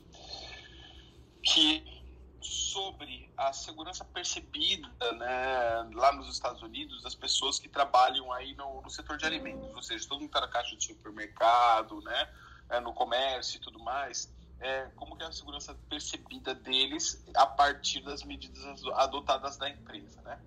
E é interessante é, que não sei se vocês sabem o conceito de segurança percebida, mas eu acho que eu já citei algumas vezes aqui, né, que é um conceito criado por um médico alemão e que não necessariamente aquilo que você tem como percepção de segurança é, é, é porque existe segurança de fato, né? Ou seja, você, por exemplo, a pessoa vai pegar um avião, então vai a assessorista lá, as, as, como é que chama o nome? As, Assessorista! A aeromoça. Também não era moça, tem um termo mais, mais adequado lá para te Atendente de voo. Comissária de voo. Comissária. Comissária de voo. Comissária de voo.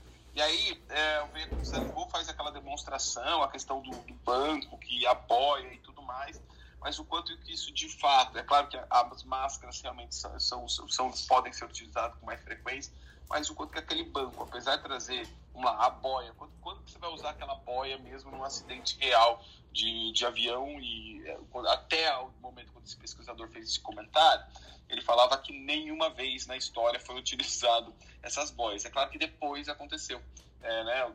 O Rio Hudson, por exemplo, né? Mas não, não que realmente acabou protegendo, porque não precisou. Mas, então, ou seja, o quanto que as pessoas, aquilo que a gente faz, um exemplo disso quando a gente fala de Covid, que é o que que é o motivo do texto aqui, por exemplo, o quanto que eu usar aquele termômetro que eles ficam vendo no meu pulso, né? Para você estar tá mostrando a hora, é, aquele termômetro seria, por exemplo, de fato, algo, uma, uma proteção real. Então, quando fala de segurança, segurança percebida, a gente está falando do quanto que as pessoas enxergam que estão seguras, né? Tem mais a ver com a percepção do indivíduo. Ó, oh, eu me sinto seguro fazendo isso, né? É, aqui no Brasil tem pessoas que se sentem seguras tomando ivermectina, hidroxiclor, é, é, cloroquina, etc., azitromicina, e não tomam vacina, né? E não se sentem seguros tomando vacina. Isso tem a ver com percepção é, de segurança, né? E na Covid, é, como já citei, existem várias distorções. O estudo desse artigo, ele não faz a distinção do que é, eu me sinto seguro e o que é a segurança real, né? Que valeria a pena muito a gente ver é, num estudo interessante, ver o quanto que as pessoas se sentem seguras. E aí é muito claro, né? E é justamente porque elas têm essa percepção de segurança, é, mais do que existe uma, uma segurança real, é, que existe toda essa panaceia, quanto que isso impacta no Brasil. Mas o estudo ele fala sobre as medidas administrativas de engenharia. Então, quando a gente fala em medidas administrativas, é eu coloco distanciamento, né? É, daí eu coloco proteções individuais, eu coloco máscara, né? Medidas de engenharia aquelas que estão relacionadas às barreiras. Então, eu estou lá no caixa do supermercado, eu coloco uma barreira, né? E eles observaram é, nesse estudo, foi um estudo que, que apesar de ter mais de um milhão de pessoas que receberam o questionário para preencher, apenas 7.600 responderam os questionários. E o que ele notou, que achei que foi muito interessante, foi uma associação muito forte, até às vezes mais do que as próprias medidas de controle, a parte de comunicação. Então, quanto que a empresa é, fez de comunicação foi mais importante para impactar a percepção de segurança e tinha muito a ver com empresas que já tinham uma, uma, uma, uma cultura de segurança instalada, né? É, e, e, é interessante isso, apesar de, de claro, eu, to, eu, coloco medidas, era interessante que no estudo ele coloca assim, quanto mais medidas é, de segurança são adotadas, melhor a, passa a ser a percepção do, das pessoas, tá? É, e, e aí o, o interessante que, que, que, demonstra aqui, e de questão da, da, da segurança percebida, é, é, comunicar, ou seja, a empresa está o tempo todo comunicando, informando, é, foi um, fator, um dos fatores mais relevantes do ponto de vista de percepção de segurança, né? Então, uma cultura onde eu, eu divulgo e faço isso, é, faço, uma, eu transformo realmente, transformo realmente não, eu faço a comunicação é mais importante às vezes do que eu estou fazendo de fato, né? Não que eu não. Importante do ponto de vista de percepção, né? De percepção. Então, se eu quero que, eu, que os, os trabalhadores se sintam percebidos, é, essa comunicação é fundamental. E ainda tem a ver com, com, o que a gente falou ontem, né? Lembra que a gente falou, né? Da, das pessoas, da questão da comunicação e quanto que a comunicação ela pode impactar, ela, ela impacta nessa questão aí, né? Então eu trouxe esse artigo porque eu achei muito interessante esse, esse estudo, mas eu gostaria de ter visto um estudo, ainda não vi nenhum, fala justamente o quanto que as pessoas se, se percebem seguros com certas medidas adotadas e o quanto que essas medidas, de fato, é, são relevantes na proteção é, das pessoas, né? Mas eu acho que era isso que eu tinha aqui, Fernando. Bem interessante, Alex. Bem interessante Muito, porque, é... na, ouvindo você falar, eu fiquei lembrando do começo da pandemia, onde a gente tinha é, entrevista diária com o ministro da Saúde, né? E como que isso era importante para a gente saber é, como que estava acontecendo a pandemia no país. E a partir do momento que isso ficou politicamente assustador para quem para quem governa, é, foi tirado essa, esse ponto de conexão, esse ponto de, de comunicado do que, de um órgão oficial. O Ministério da Saúde ele sofreu um apagão de mais de um ano, um, apagão informativo e ainda, se não fosse só o apagão informativo, seria é, ele também expôs um, um, um caminho de criar factoides para, é, para que, que a gente tivesse outras narrativas para sustentar isso. É... é... interessante que a minha percepção também é a mesma, viu, Fernando? A gente até chegou a comentar aqui, né? Uhum. O quanto que o, o, ministro da Saúde, Mandetta, naquela época, é, ele, ele, ele trazia, inclusive, bastante segurança é, do, de todos. Inclusive, ele tinha uma, uma esfera, ele conseguia um, um, discurso que assentava à esquerda, né?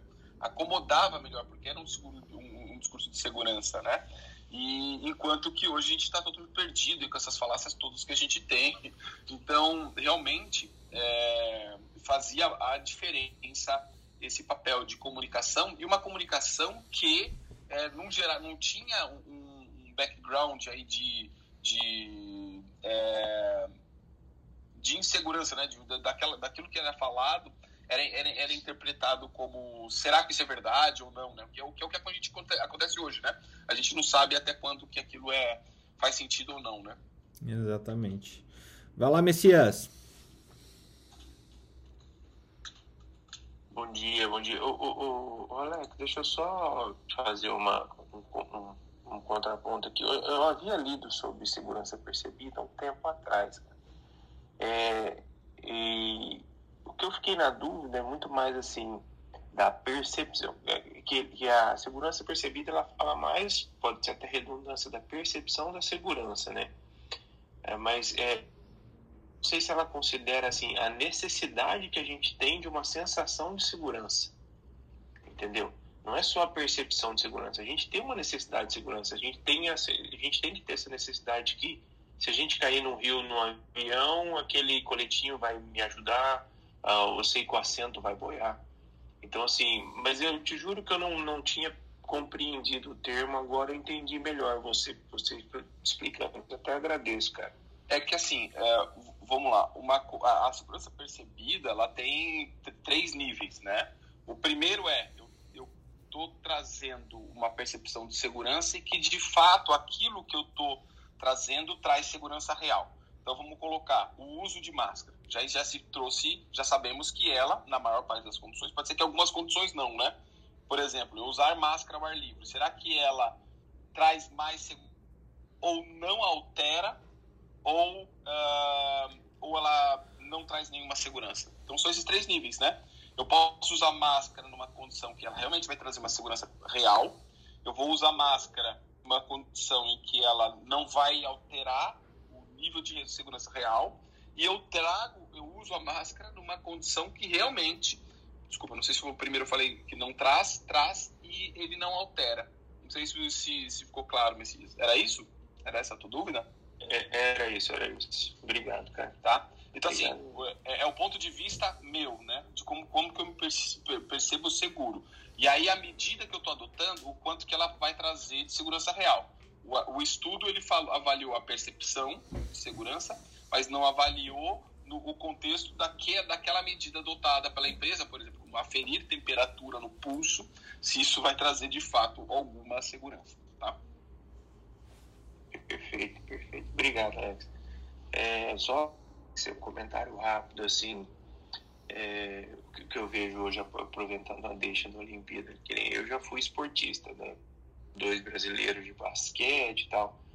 É, eu vejo a dificuldade de fazer ciência tanto quanto um pouco é, maior da, da dificuldade de você ser esportista no Brasil, você depender do esporte, né?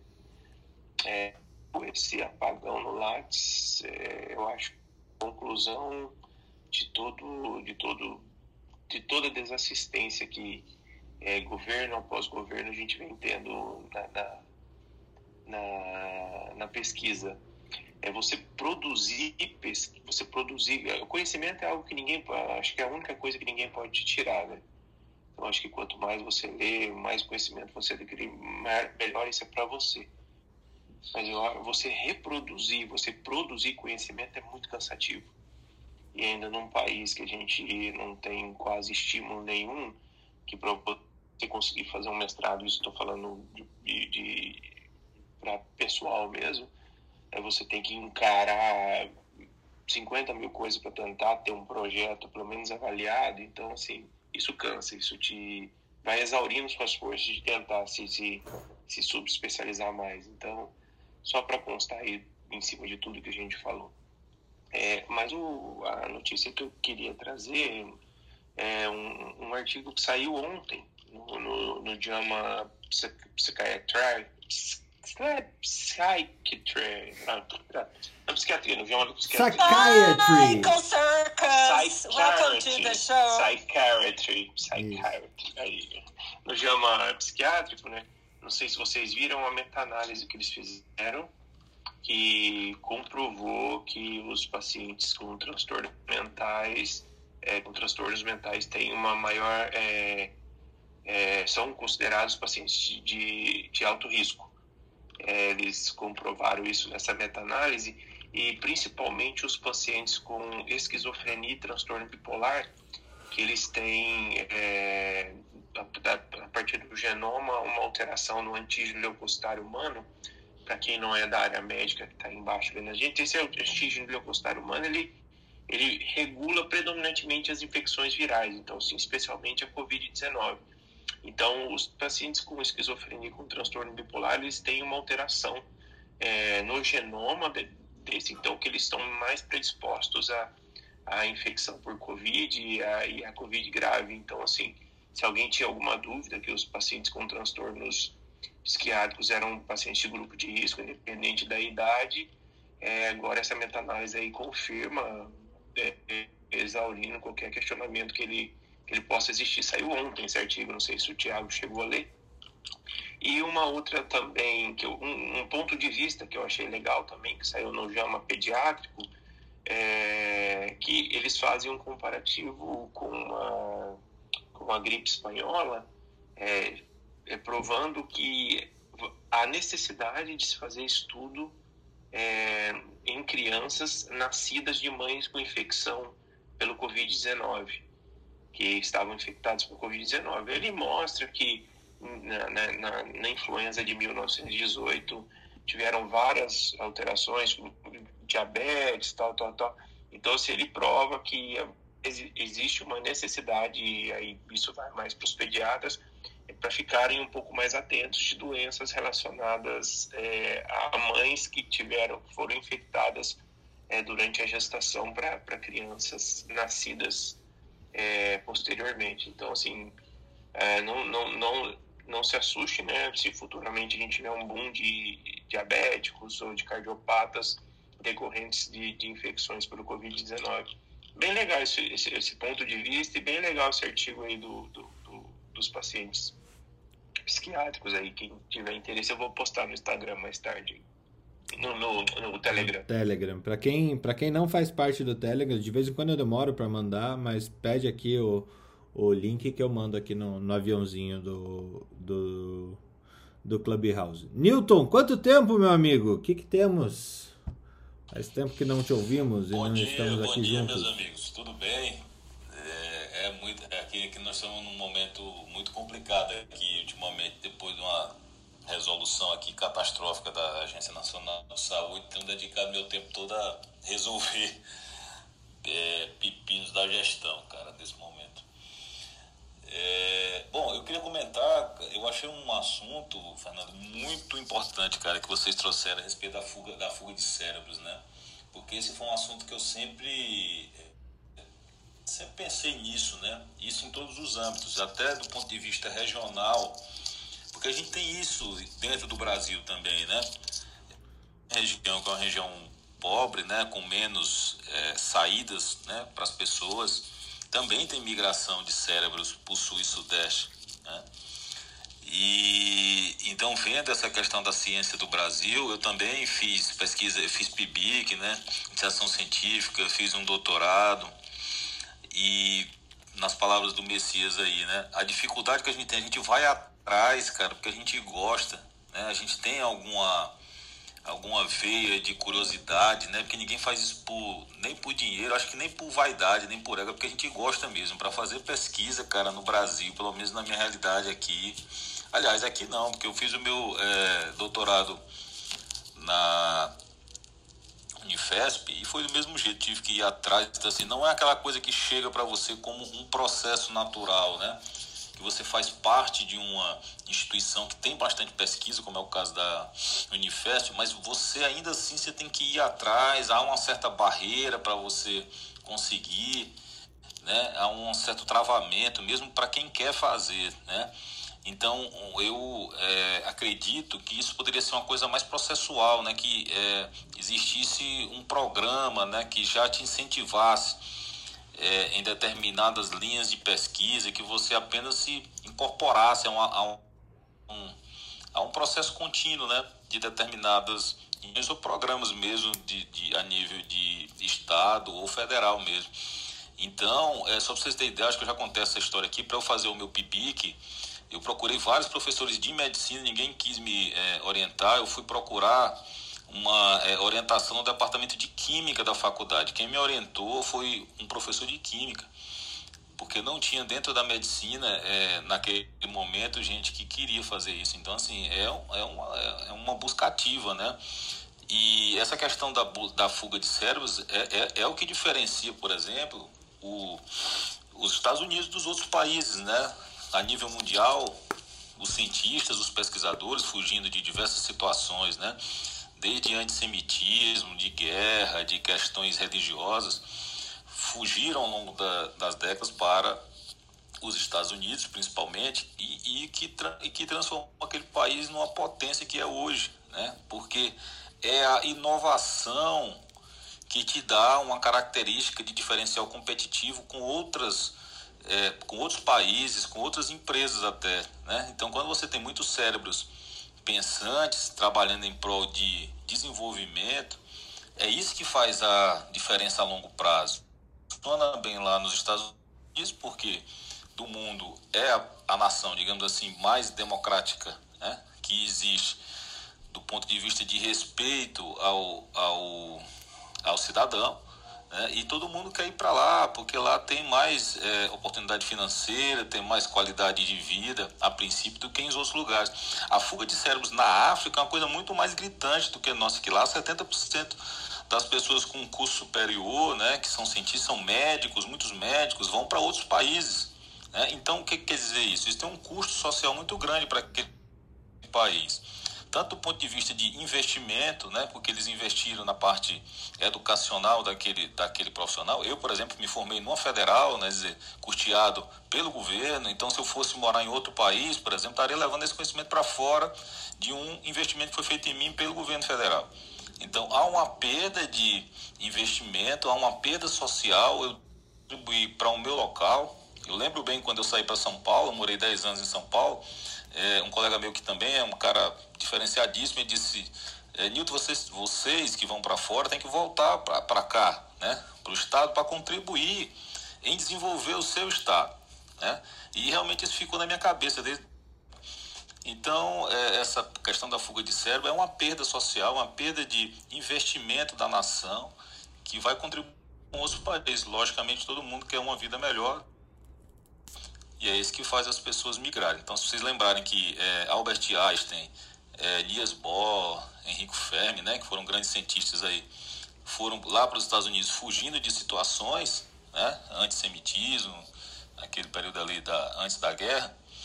É, então, é, é, isso, cara. Então, essa questão ela é muito importante. Não há um programa a nível federal no, no Brasil, e nem um nível que você se insira do ponto de vista da pesquisa de forma natural e outra, há um desincentivo por questões financeiras, como a Ana falou aqui.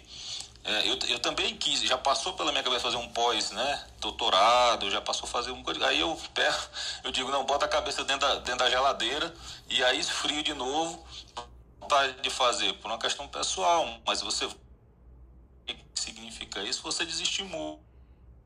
Então, e com isso, o país perde. Né? Eu acho que é bem. Então, ela deve ser mais discutida até a nível nacional. Isso é uma coisa muito importante para o país. Então, eu queria só colocar isso aí. E do ponto de vista, agora mudando totalmente de assunto, nove horas tem Hugo Calderano no tênis, no tênis de mesa, que é o meu é, esporte. Eu já fui para o GEBS, né, para os Jogos Estudantis Brasileiros, representando o Piauí no, no tênis é, Então tem disputa pelas quartas, quartas, quartas de final é, com o alemão, o Dimitri. Então aí para quem quiser acompanhar. É isso aí. Ah, eu, achei que o, eu achei que o Tsuboy fosse passar, hein, velho. Na hora que ele ganhou o terceiro, quase ganhou o quarto set, eu achei que o Tsuboy fosse passar, cara. É, eu também, eu tava vendo, né? Mas ele tem um nível muito bom, cara. Mas o, o Calderano, ele é o sétimo do ranking mundial, né? Ele é a nossa verdadeira esperança de medalha. E se ele passar hoje, ele, ele tem uma grande chance de trazer, de trazer medalha pro. Sabe que você falou, Newton, que é importante também, tinha um, uma, um outro artigo que eu tinha lido de dos, dos doutorandos reclamando que quem ia para o exterior com bolsa do governo é obrigado a voltar para o Brasil, querendo que isso acabasse. Mas aí eu também entendo que não tem que acabar, como você está falando, porque a gente precisa né, ter um, um, retorno desse investimento. Só que, ao mesmo tempo, eles reclamam de não ter condições aqui para trabalho. Né? Então, tem que investir no doutorando que vai para fora e também dar condição aqui. Mas as pessoas querem ter bolsa para fazer doutorado fora e depois querem já continuar lá. Não dá, né? Mas, ô, Ana, deixa eu te falar uma coisa. Assim, é, é, muito diferente a visão de São Paulo, por exemplo, o interior aqui do Mato Grosso do Sul. E a gente tem uma, uma comunidade indígena muito forte aqui, né? Aí uma conhecida nossa foi fazer um trabalho aqui sobre uma planta, assim, eles usam ainda plantas para tratamento é, pra, que diziam aumentar a fertilidade para fazer. Aí ela fez com é, dando essa, essa planta, a essência dessa planta na ração em ratos. Ana, praticamente ela teve que tirar dinheiro do bolso dela para fazer esse trabalho. Então, se a gente está aqui, existe uma é possibilidade de uma planta aumentar a, a fertilidade de, de pacientes. Se um. Foi embora.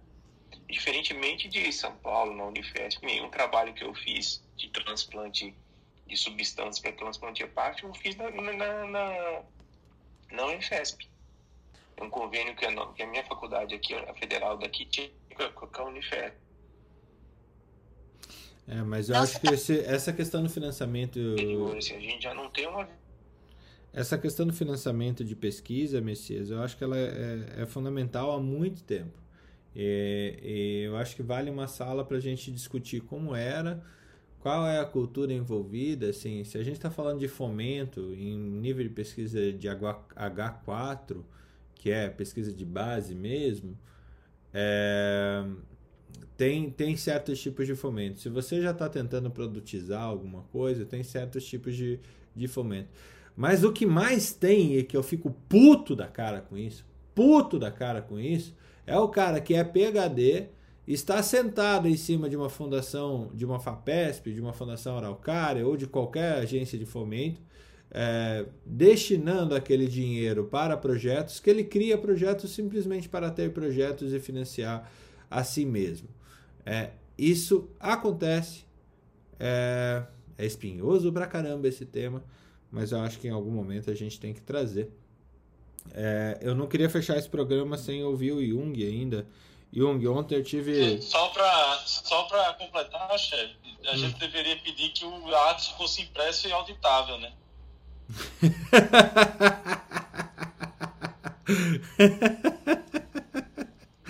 Podia destinar uma verba de 70 bilhões de reais para esse tipo de. E resolver né? isso. E aí né? resolvia isso. É, também acho, a gente podia destinar um fundão fundão do lado. O que vocês acham? É, e aí, ele tendo impresso e auditável, teria, a gente poderia fazer um controle melhor. Nossa. Felipe, que, de, que ideia boa que a gente está tendo. Olha só, acho que a gente devia lançar a sua vereança em San, Cara, San Antônio de. Como é que chama a cidade dos seus pais? É... Vitória de Santo Antão. Vitória de Santo Antão. Vamos lançar a sua vereança lá, cara. Cara, por que, que eu não pensei nisso antes? Muito bom, gente. Ai, ai. Jung, é, eu realmente não queria fechar esse programa sem te ouvir ainda, principalmente porque ontem eu tive. Eu acho que a Úrsula tá aqui embaixo ainda, ou já sai porque esse programa se estendeu bastante. É, mas ontem foi muito legal de falar com o pessoal da, da, Emato, da Emato aí do Rio e, e e, e, ampliar um pouquinho do que, que é bioética para gente que olha a bioética como, como meio de trabalho, né? É, Bem-vindo mais uma vez ao Troca. O que, que, que, que você tem para nos acrescentar, como sempre? Obrigado, Fernando. Cara, ontem foi, foi incrível mesmo, assim, e, e repercussão enorme, assim. Os residentes ficaram mandando mensagem direto, querendo que agora a gente fale e aborde assuntos específicos, porque a gente trouxe uma, uma coisa bem geral, assim, e a gente trouxe muito para a prática, foi muito bacana. Aquilo ficou reverberando é. na minha cabeça. Ô, Jung, depois eu quero, eu quero depois ter a oportunidade de falar de antiplasmocitários para vocês. Só para fazer inveja pro Fernando. Só para fazer inveja pro Fernando Aca. Aí eu vou dizer, olha, sou, qual é o seu, seu conflito de interesse? Sou funcionário do Fernando Carbonieri. a gente teve uma treta, entrevista que eu fiz, aí tinha lá no meu Zoom, né? Funcionário do Fernando. Eu hoje, eu hoje percebi uma coisa e foi depois que o Alexander falou, assim, cara, tem que realmente aprender o time da, da, da, de apertar o botão, cara, porque hoje eu fiquei com a sensação de que aquele silêncio logo no início da sala foi responsabilidade minha, que o Fernando falou sobre o evento do Clube do Sangue e tal, e passou a bola e ficou um silênciozinho, eu falei, cara, que eu tava naquele momento, por seis e meia é foda, né? O Zulpidem ainda tá circulando um pouquinho, o efeito só reverte depois da, da segunda xícara de café, né? né? É verdade. Ainda bem, que, ainda, bem, ainda bem que o Thiago não tá aqui, porque, cara, é os homens vêm pra dormir. Eu tentei entrar ainda para poder falar que é um evento excelente, né? Que eu já tive chance de ir lá também, mas aí na hora que eu ia falar, alguém falou também em seguida. Não, mas podia mas... ser pior, cara. Podia ser 5 e meia. Mas esse, essa, esse silêncio especificamente eu assumo a responsabilidade e vou ficar ligado aqui aprendendo com Felipe e Ana, que tem times perfeitos aí. Cara, eu não tenho nada para acrescentar. Hoje é, foi incrível a sala de novo. Enfim, é sempre um prazer estar aqui com vocês e ontem realmente foi maravilhoso. Obrigado de novo, Fernando. É, Jung, eu até eu sei, o Jung mandou mensagem para mim porque eu entrei sair, mas era 11 e meia da noite. Meu marido falou assim: Você tá chorando de febre? Faz 48 horas. Você vai é, dormir agora. Você não vai ficar assistindo reunião do Zoom. Falei: é, Não, você tem razão. Mas eu queria muito ter visto. Queria muito ter visto. Ficou gravado eu mandei uma mensagem pra Ana falando volta, ela me ignorou. É, meu marido falou, meu, desliga esse celular, não aguento mais você chorando de febre, enchendo o saco, e agora quer ficar acordado assistindo, assistindo Alexander, Zoom. Não é só você que é nesse grupo, não. Ô, Jung, tu já, tu já imaginou se o marido dela botou no Google Tradutor volta? Ele vai achar que eu, eu, tu tá pedindo pra voltar pro Brasil, pros braços dela, entendeu? 11 e meia da noite. 11 e meia da noite, volta. Noite. E aí um brasileiro manda em português, volta. Ainda tinha um, Cara, uma isso... carinha, um emojizinho chorando, é verdade. Desculpa, Ana. Cara, olha só. Mas eh, fica a dica, pessoal. Clube do Sangue ali. Siga no Instagram, Clube do Sangue.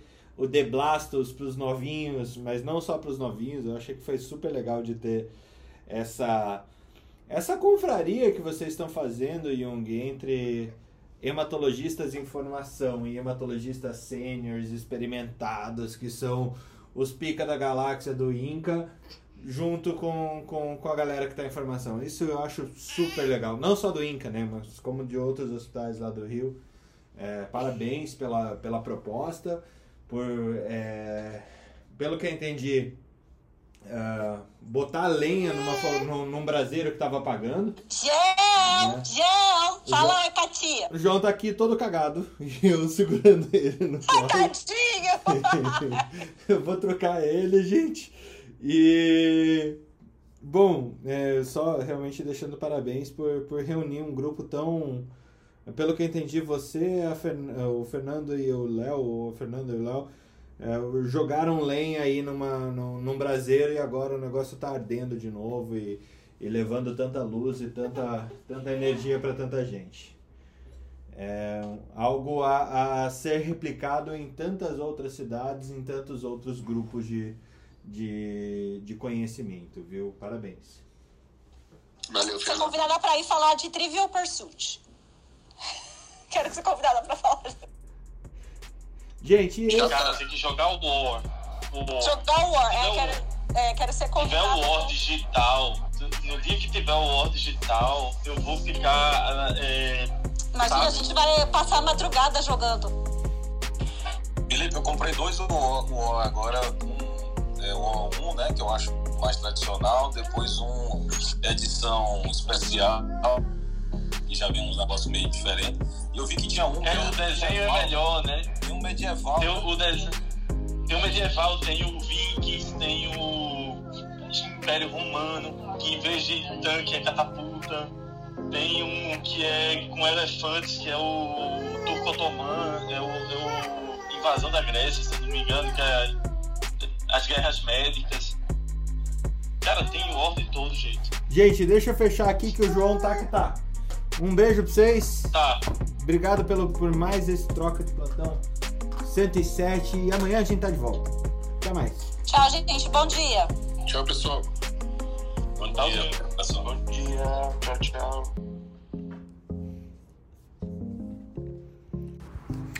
Academia Médica. Bem-vindo à revolução do conhecimento em saúde.